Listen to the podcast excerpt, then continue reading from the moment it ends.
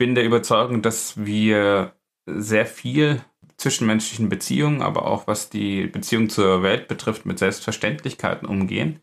Das heißt, dass wir vieles für selbstverständlich nehmen, weil es sich eben so eingespielt hat, weil es sich eingebürgert hat, weil wenn wir aufstehen, einen Erwartungshorizont an die Welt legen und an unsere Mitmenschen, von dem wir ausgehen, er wird erfüllt. Aber es lohnt sich häufig einfach einen Schritt, einen großen Schritt zurückzutreten und zu sagen, es gibt diese Selbstverständlichkeiten nicht. Herzlich willkommen bei Dreisheiten. Ich bin Stefan Graf und ich spreche in diesem Podcast mit verschiedenen Menschen über ihre Erfahrungen, Tipps, Tricks und Erkenntnisse aus ihrem Leben. Diese Erfahrungswerte verpackt jeder Gast in drei einfache Weisheiten und stellt sie hier vor. Heute mit dem Geschäftsführer der Humanisten Baden-Württemberg und Feierredner André Gerland. Hallo André. Hallo Stefan. Schön, dass du da bist. Stell dich doch mal kurz vor. Vielen Dank für die Einladung zu den Dreisheiten. Ähm, mein Name ist André Gerland. Ich bin Geschäftsführer bei den Humanisten Baden-Württemberg seit 2022. Vorher war ich an der Universität beschäftigt und im Goethe-Institut und jetzt seit eben Beginn des noch aktuell und zu Ende gehenden Jahres bei den Humanisten und bin dort als Geschäftsführer tätig. Und was sind da so seine Hauptaufgaben als Geschäftsführer? Ja, die Hauptaufgaben sind tatsächlich sehr vielfältig. Man ähm, ist als Trauerredner unterwegs, das heißt also, man spricht zu Zeremonien, die jetzt die Namensfeier, Feier wie Hochzeiten oder Trauerreden. Das ist das Komplementäre zu den religiös konnotierten Veranstaltungen wie Konfirmation, Hochzeit oder auch eben auch eine christliche Trauerrede, Trauerfeier. Nur, dass das eben mit einem humanistischen Hintergrund stattfindet. Das heißt also, für Leute, die keinen religiösen Hintergrund haben. Also es ist so ein bisschen Kirchenersatz. Genau, also für diejenigen, die aus der Kirche ausgetreten sind, aber trotzdem eine Gemeinschaft suchen und die sagen, es ist auch wichtig, dass der Mensch in Ritualen lebt, das heißt, das Leben willkommen zu heißen, gemeinsam aufzuwachsen, da gibt es auch eine Jugendfeier, das heißt auch äh, gemeinsam groß zu werden, auch eine Räumlichkeit zu haben, in der man die Sonnenwende beispielsweise zelebriert, in der man sich gegenseitig informiert, aber vor allen Dingen auch Positionen nach außen verstärkt, wie jetzt, wenn es um Schwangerschaftsabbruch geht oder um Suizidhilfe. Okay, das heißt, ihr unterstützt halt einfach in allen Lebenslagen auch. Ganz genau, ja. Okay, cool. Sehr schön. Dann kommen wir mal zum eigentlichen Thema, weswegen wir heute auch hier sind. Fangen wir doch mal mit der ersten Dreisheit an, also mit dem ersten Tipp, der ersten Weisheit, Erfahrungswert. Komm mal raus. Gerne. Also ich habe mir das als Vorwort sehr viel Gedanken gemacht über die Dreisheiten und habe sie auch so ein bisschen äh, gerankt. Und deshalb ist meine erste Dreisheit auch für mich mal eine der wichtigsten, nämlich Geduld ist der Schlüssel zum Herzen. Okay, und magst du das ein bisschen genauer erläutern, was du damit meinst? Ja, gerne. Also für mich spielt Geduld in jeglichen Lebenslagen, aber auch in dem Zusammensein mit Mitmenschen eine entscheidende Rolle. Und zwar nicht nur was die Geduld gegenüber dem anderen anbetrifft, sondern auch was die, dafür gibt es das Wort nicht, aber ich würde es als Selbstgeduld bezeichnen, dass man auch Geduld haben muss mit seinen eigenen Emotionen, mit seinen eigenen zur Verfügung stehenden Fähigkeiten, aber natürlich auch, was das Gegenüber betrifft und den gleichen Dispositionen. Das heißt also, man muss einfach, um es mal etwas eher runterzubrechen, man muss warten können auf den richtigen Zeitpunkt, man muss den manchmal nicht forcieren müssen, sondern man muss darauf vertrauen, dass die Zeit und der Raum den entscheidenden Moment bringen, um eine richtige Öffnung zu äh, forcieren. Und ist das jetzt für dich eher aus beruflichem Aspekt ein, ein wichtiges, wichtiger Erfahrungswert oder ist es auch, also ist es auch ein privates Thema für dich? Gute Frage. Ich würde sagen, dass das beide Ebenen betrifft, also sowohl beruflich als auch privat ich glaube, dass ich beruflich jetzt nicht dastünde, wo ich jetzt stehe, wenn ich nicht in entscheidenden Situationen Geduld ausgeübt hätte. Also heutzutage ist man ja eher so gepolt, dass man meint, man müsse äh, alles gleich in die Hand nehmen und man müsse möglicherweise auch die, die Sachen forcieren oder es muss irgendwie eine Änderung muss ähm, in Kraft gesetzt werden, während wenn man ich sag jetzt mal, auf die eigenen Stärken vertraut und auf das, was man ausübt, wenn man dann geduldig ist, dann kann es durchaus auch der, der Weg zum Erfolg sein, in Anführungsstrichen, aber auch vor allen Dingen, was das Gegenüber betrifft. Wenn man genau zuhört, wenn man etwas entwickelt. Wenn man aber auch weiß, etwas befindet sich in einem Stadium, wo es vielleicht noch ein bisschen Zeit braucht. Und ich als der, ich sage tatsächlich, das sage ich auch häufig so, verbale Geburtshelfer. Ich forciere das, dass die Leute, wenn sie noch ein bisschen mehr Zeit bekommen, das sagen können, was ihnen eigentlich wirklich auf dem Herzen liegt. Dann ist das für das Gegenüber als auch für mich der Gold wert in dem Moment. Und ähm, bringt uns beide weiter, aber auch näher zusammen. Genau, also es geht vor allem auch um den Gegenüber. Deswegen auch der Schlüssel zum Herzen, weil es quasi genau. ja nicht nur das eigene Herz ist, sondern auch das Richtig. Herz des Gegenübers. Ganz genau. Deshalb habe ich das, das Herz jetzt nicht festgelegt auf dein oder mein Herz, sondern es ist auch, wenn man, selbst wenn man Tiere nimmt, alles braucht Geduld, alles braucht seine Zeit. Und deshalb ist, um das, den wahren Kern eines Wesens, sei es des eigenen oder auch des Gegenüberliegenden, zu erkennen und zu registrieren, aber auch ernst zu nehmen, ist Geduld äh, einfach der Schlüssel schlechthin. Also Geduld ist der Schlüssel zum Herzen. Ja. Okay, und das, du hast ja gesagt, du hast deine äh, Dreisheiten gerankt. Ist das ja. jetzt Platz 1 ja. oder ist das Platz 3? Doch, das, ich würde das, wenn ich sage, ähm, wenn ich über Geduld nachdenke und über das, was ich mit Geduld verbinde, ist das für mich der wichtigste, einer der wichtigsten Hinweise, den ich auch meinen Kindern oder auch meinem Umfeld weitergeben würde dass ähm, vieles der auch nachfolgenden Dreisheiten auf Geduld eigentlich aufbaut. Dann bin ich mal gespannt auf, auf Platz zwei. Genau. Jetzt wird es ein bisschen komplexer. leichte Kost zu Beginn. Vermeintlich leichte Kost. Mein zweiter, meine zweite Dreisheit lautet, reinige deinen Geist und deine Sinne in regelmäßigen Abständen von Selbstverständlichkeiten.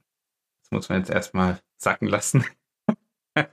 Reinige deinen Geist von Selbstverständlichkeiten. Genau. Ja, das erschließt sich vielleicht nicht so gleich, deshalb kommentiere ich das vielleicht auch sofort. Also, was ist damit gemeint? Ich bin der Überzeugung, dass wir sehr viel in zwischenmenschlichen Beziehungen, aber auch was die Beziehung zur Welt betrifft, mit Selbstverständlichkeiten umgehen. Das heißt, dass wir vieles für selbstverständlich nehmen, weil es sich eben so eingespielt hat, weil es sich eingebürgert hat, weil wenn wir aufstehen, einen Erwartungshorizont an die Welt legen und an unsere Mitmenschen, von dem wir ausgehen, er wird erfüllt. Aber es lohnt sich häufig einfach einen Schritt, einen großen Schritt zurückzutreten und zu sagen, es gibt diese Selbstverständlichkeiten nicht. Dass jemand mir wohl gesonnen ist, dass mich jemand in den Arm nimmt, dass die Welt auf mich acht gibt, dass wir uns einander wahrnehmen generell, das ist alles ein Geschenk. Und äh, wenn ich das mehr als Geschenk statt als eine Selbstverständlichkeit betrachte, dann kann ich auch viel positiver, optimistischer und dankbarer, und das ist ein ganz wichtiger Aspekt, dankbarer in die Welt gehen und sie wahrnehmen. Das ist ja gerade auch immer so ein Thema Dankbarkeit. Genau. Dankbarkeit zeigen, Dankbarkeit so einfach mal sichtbar machen. Ja. Richtig, genau. Das heißt, es zielt da auch so ein bisschen darauf ab. Ganz genau. Also, das ist ein guter Aspekt, den du da benennst, denn die Sichtbarmachung von Dankbarkeit, das fällt uns gerade in unserem kulturellen Kreis ja auch furchtbar schwer, dass wir auch mal sagen, danke dafür, erstmal damit angefangen, aber dass wir das möglicherweise auch körperlich nochmal betonen, indem wir den anderen in den Arm nehmen und auch sich für Kleinigkeiten, die einem widerfahren, wo der andere einfach da ist und etwas, was wir, wie anfangs gesagt, turnusgemäß erwarten, einfach vollzieht für uns, für die gemeinsame Beziehung, für die Freundschaft, das gibt es, das ist zwar erwartbar, aber es ist trotzdem nicht selbstverständlich. Und das wahrzunehmen, zu registrieren und eben, das ist der zweite Punkt, letztlich wertzuschätzen. Wertzuschätzen, was eigentlich passiert tagtäglich. Das ähm, ist in unserer heutigen Zeit, wo auch so viele negative Impulse auf uns äh, einwirken, finde ich, ist das ein, ganz unerlässlich. Magst du ihn nochmal nennen, diesen, diesen Satz? Gerne. Also ich habe es äh, gesagt, äh, beschrieben mit reinige deinen Geist und deine Sinne in regelmäßigen Abständen von Selbstverständlichkeiten. Dein Geist und deine Sinne. Genau. Also es betrifft sowohl das Denken als auch das Fühlen. Wenn ich etwas meine, zu riechen, zu fühlen, zu schmecken, auch das verpufft ja so schnell, dass mhm. ich das gar nicht mehr als etwas wahrnehme, wofür ich dankbar sein kann. Sondern ich denke in Gewohnheiten, ich fühle in Gewohnheiten und allein, dass ich fühlen kann, dass ich runterschaue und zwei Arme, zwei Hände habe, mit denen ich fühle, zwei Augen, mit denen ich sehe, das ist ja schon ein Wunder an sich, für das das nicht allen sozusagen offenbart wird. Und das ist etwas, was man meines Erachtens wertschätzen muss. Immer wieder. Und in, das ist auch deshalb äh, auch in regelmäßigen Abständen, das kann man nicht dauerhaft machen. Ich kann das nicht irgendwie ständig praktizieren, aber dass ich immer wieder sage, ritualmäßig gesehen am Anfang der Woche stelle ich nochmal meine Sinne und meinen Geist einen, Schritt, einen großen Schritt zurück und beginne die Woche, als wäre das nochmal eine dazugeschenkte Woche. Und sie dann so zu begehen, kann nur dazu führen, meines Erachtens, dass man dankbarer wird und fröhlicher, was einem da geschenkt wird. Genau, und auch die Geduld ist ja keine Selbstverständlichkeit. Um mal kurz den Bogen zum ersten Punkt zu schaffen, das ist ja dann auch wieder genau, also es zielt ja auf ein ähnliches Thema ab, ja. Genau. Richtig. Sehr gut. Und was hast du uns als drittes mitgebracht? Gerne. Also meine dritte, die hat dann tatsächlich auch viel nochmal mit dem Beruf zu tun. Die habe ich äh, benannt mit Übe dich in Interesse und Neugier und fange bei deinen eigenen Eltern an. Übe dich in Interesse und Neugier und fange bei deinen eigenen Eltern an. Richtig, ganz genau. Okay, das musst du jetzt auch nochmal näher erläutern, genau. warum du bei deinen eigenen Eltern anfangen willst. Richtig, genau. Also dass diese, diese Erfahrungs, dieser Erfahrungswert, der auch zur Dreisheit sich hochrechnen lässt, der ist insofern für mich auch wichtig geworden im letzten Jahr, als dass ich eben viele Trauerreden und Trauergespräche gehalten habe. Und man meint, das kulminiert eigentlich, was ich vorher auch schon gesagt habe, man meint immer, die Eltern zu kennen. Und wenn sie dann mal weggestorben sind, dann stellt man fest, wenn man dann rekapitulieren muss, sollte, was die eigene Biografie betrifft des Verstorbenen, dass man diese Person eigentlich gar nicht kannte. Das ist ein erschreckender Moment. Das ist für viele auch ein verletzender Moment. Und man, es, es gibt wenige ähm, solche Momente auch der Erkenntnis und der Verletzung, als wenn man dann in so einem Trauervorgespräch feststellt, ich kann über eine Stunde hinaus eigentlich nichts mehr über den Verstorbenen sagen. Ich kann das fühlen, aber ich kann es nicht sagen. Und deshalb denke ich, Interesse und Neugier für die Welt ist immer wichtig. Und wo fange ich das Interesse und die Neugier am ehesten an? Wo übe ich das am stärksten? Ich muss bei meinen eigenen Eltern anfangen, die ich meine, schon immer meinte, irgendwo kennen zu können, irgendwo einordnen zu können, irgendwo abgelegt zu haben in Gedanken. Aber da nochmal, auch da wieder einen Schritt zurückzugehen und zu sagen, was, was zeichnet meine Eltern eigentlich aus? Und was sind Gebiete meiner Eltern, die ich gar nicht kenne? Vielleicht äh, bin ich immer von etwas ausgegangen, was überhaupt nicht stimmig ist. Da Interesse und Neugier auszuüben, führt nicht nur zum Gewinn für dich, sondern natürlich auch für die Eltern, die sich dann auch vielleicht von einer anderen Seite verstanden fühlen. Und es führt zu einer besseren Verständigung, was das Gesamte betrifft. Ja, man erfährt einfach sehr, sehr viel natürlich. Genau. Und deshalb, ähm, was ich auch vor kurzem in der humanistischen Rundschau, das ist sozusagen unsere Zeitschrift für unser Verband, da habe ich auch einen Artikel publiziert, in dem es darum ging, wir sollten uns jetzt gerade auch zu Jahreswechseltagen mal einen Abend oder zwei Abende Zeit nehmen, Aufnahmegerät hinstellen und dann die Eltern erzählen lassen von Kindheit an, was das eigentlich für ein Leben war. Das kann natürlich genauso gut die Großeltern sein, ja. Aber einfach erzählen lassen, die richtigen Fragen stellen und dann überrascht sein, was da alles kommt. Hast du das schon mal gemacht? Ja, ich, ich werde es morgen, tatsächlich für morgen habe ich mir das vorgenommen. ich habe ähm, hab jetzt nach den ganzen Trauergesprächen, ich hatte jetzt auch im Dezember sehr viele, habe ich mir das fest vorgenommen, dass ich nicht mit sowas lange warten möchte. Denn wenn man es einmal hat, dann ist das toll für auch einen, dass man das sowas konservieren kann. Dann kann man es auch immer wieder verwenden. Und es ist ein Geschenk. Wenn, wenn diese Person mal nicht mehr da ist, dann kann man anderen Leuten authentisch auch sagen, das war das Leben. Hast du da einen Fragebogen oder sowas vorbereitet oder ein äh, Konzept? Gute Frage, ja. Es gibt solche Fragebögen, äh, von denen halte ich nicht sehr viel, weil man sich auch da ein Stück weit auf die Dramaturgie einlassen muss. Wo merkt man, und da geht es wieder um das Zuhören, um die Geduld, wo merkt man, dass der andere vielleicht stockt und vielleicht etwas noch gar nicht verbal zur Welt gebracht hat? Und wo kann man vielleicht dafür sorgen, dass diese Biografie nochmal einem bewusst wird? Und um das zu verbinden mit all den Dreisheiten auch als eine Nicht-Selbstverständlichkeit, was man vielleicht mal so erfahren hat, was man aber, wenn man es nochmal sagt, und zwar im Gespräch sagt, und dazu braucht es ein Gegenüber, dass es eine ganz andere Wertigkeit bekommt. Das heißt, du gehst spontan auf die Reaktion deiner Eltern ein, wenn du quasi auf bestimmte Themenbereiche jetzt erstmal sagst, okay, wie habt ihr euch kennengelernt beispielsweise jetzt und dann reagierst du eher darauf, wie sie, also auf ihre Reaktion auf deine Frage. Genau, ganz genau. Und ich schaue auch, was sind sozusagen die Felder, die, und das ist gar nicht so leicht abzuwägen, wo gibt es Felder, wo die Eltern möglicherweise oder generell das Gegenüber gerne erzählt und dann vielleicht man auch spürt, da will noch was kommen, da will noch was kommen, was noch nicht da war, was vielleicht noch nie gesagt wurde. Und habe ich dann sozusagen das Recht, will ich das da helfen? Ist diese Hilfe verlangt oder sage ich, das, das darf auch sozusagen in der eigenen Biografie bleiben? Das muss ich gar nicht mit zur Welt bringen. Aber das zu erörtern und aber auch den Mut und die Courage zu haben, ja, äh, lass uns den Raum und die Zeit jetzt nutzen, dass wir gemeinsam gucken, wie wir das verbalisieren können, so dass es dann auch vor uns steht und uns dadurch, dass es vor uns steht, auch anschaut. Und das gewinnt nochmal eine ganz andere Kraft dann.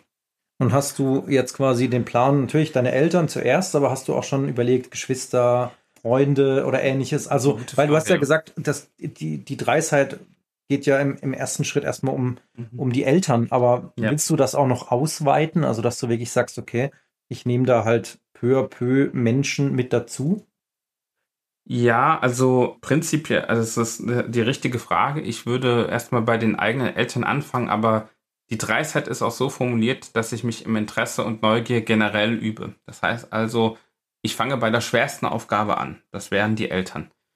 Dann muss ich allerdings, sollte ich vielleicht auch gucken, was sind eingeschweißte Dinge, was sind vielleicht eingespielte Dinge, die ich nochmal mit Neugier und Interesse neu betrachten sollte. Nicht als Selbstverständlichkeit. Das hat natürlich mit der zweiten Dreisheit viel zu tun, nicht als Selbstverständlichkeit wahrzunehmen. Und da können die Geschwister könnten das nächste sein. Da könnte man auch, auch wenn man noch in jungen Jahren meint, so tickt mein Bruder, so tickt meine Schwester, könnte ich vielleicht mal durch ganz andere Fragen auf etwas kommen, was mir so noch nie bewusst geworden ist. Allein wenn es um gemeinsame Erinnerungen geht. Manchmal wird man ja so überrascht, aber dann auch gefangen von einer Erinnerung, die an einen herangetragen wird, von der man sagte, das hätte ich jetzt längst vergessen, aber mhm. für den anderen spielt es eine große Rolle. Ja. Und dann aber auch zu erahnen, das habe ich vielleicht mal so gesagt, dass so haben wir hantiert. Und das Leben funktioniert so, dass all das, was ich mache, eine Auswirkung hat aber dass ich auch die Auswirkungen des anderen immer wieder neu betrachten muss. Und dazu muss ich meine Augen wechseln, dazu muss ich die Wahrnehmung wechseln und Selbstverständlichkeiten hinterfragen. Interessant, sehr gut. Das waren sehr tiefgründige Dreisheiten, aber äh, danke auf jeden Fall schon mal dafür. Danke dir. Ich habe jetzt noch eine Frage, die da ein bisschen losgelöst ist, also nicht wirklich, aber ähm, die jetzt keine Dreisheit in dem Sinn ist, sondern wenn du jetzt die Möglichkeit hättest, deinem zehn Jahre jüngeren Ich irgendeine Botschaft zu übermitteln, sagen wir mal ein, zwei Sätze, was würdest du sagen? ja, gute Frage. Also ich glaube, dass ich von diesen Dreisheiten, die hatte ich vor zehn Jahren schon auch. Ich würde meinen zehn Jahre jüngeren Ich dann eher sagen, das ist, und auch meinen 20 Jahre jüngeren Ich würde ich auf jeden Fall dann noch viel mehr sagen dass es selbstbewusster sein sollte. Und ähm, das, das ist auch so etwas, was noch heutzutage auch so ein großes Problem darstellt durch den ständigen Wettbewerb, durch die, der durch die Medien potenziert wird. Meines Erachtens ist es schwieriger, sich nicht zu vergleichen und das Singuläre, das Eigenständige, die Stärken des eigenen Ich herauszustellen und auch als Stärken zu betrachten. Und ich würde mein 10 Jahre und vor allen Dingen mein 20 Jahre jüngeres Ich in den Arm nehmen und sagen, hey, es ist völlig okay, so wie du bist. Und das, da musst du nicht mehr viel tun. Du kannst da auch mit, du kannst da mit erhobenem Haupt, nicht stolz, aber mit erhobenem Haupt, du musst da gar nicht bedrückt sein, kannst du in die Welt gehen. Okay, vielen Dank. Danke dir auch. Schön, dass du da warst und mach's gut. Ciao. Tschüss. Das waren die drei Seiten. Komprimierte Lebenserfahrung im Interviewformat. Schau gerne mal auf dreiseiten.de oder meinen Social Media Kanälen für mehr Infos vorbei.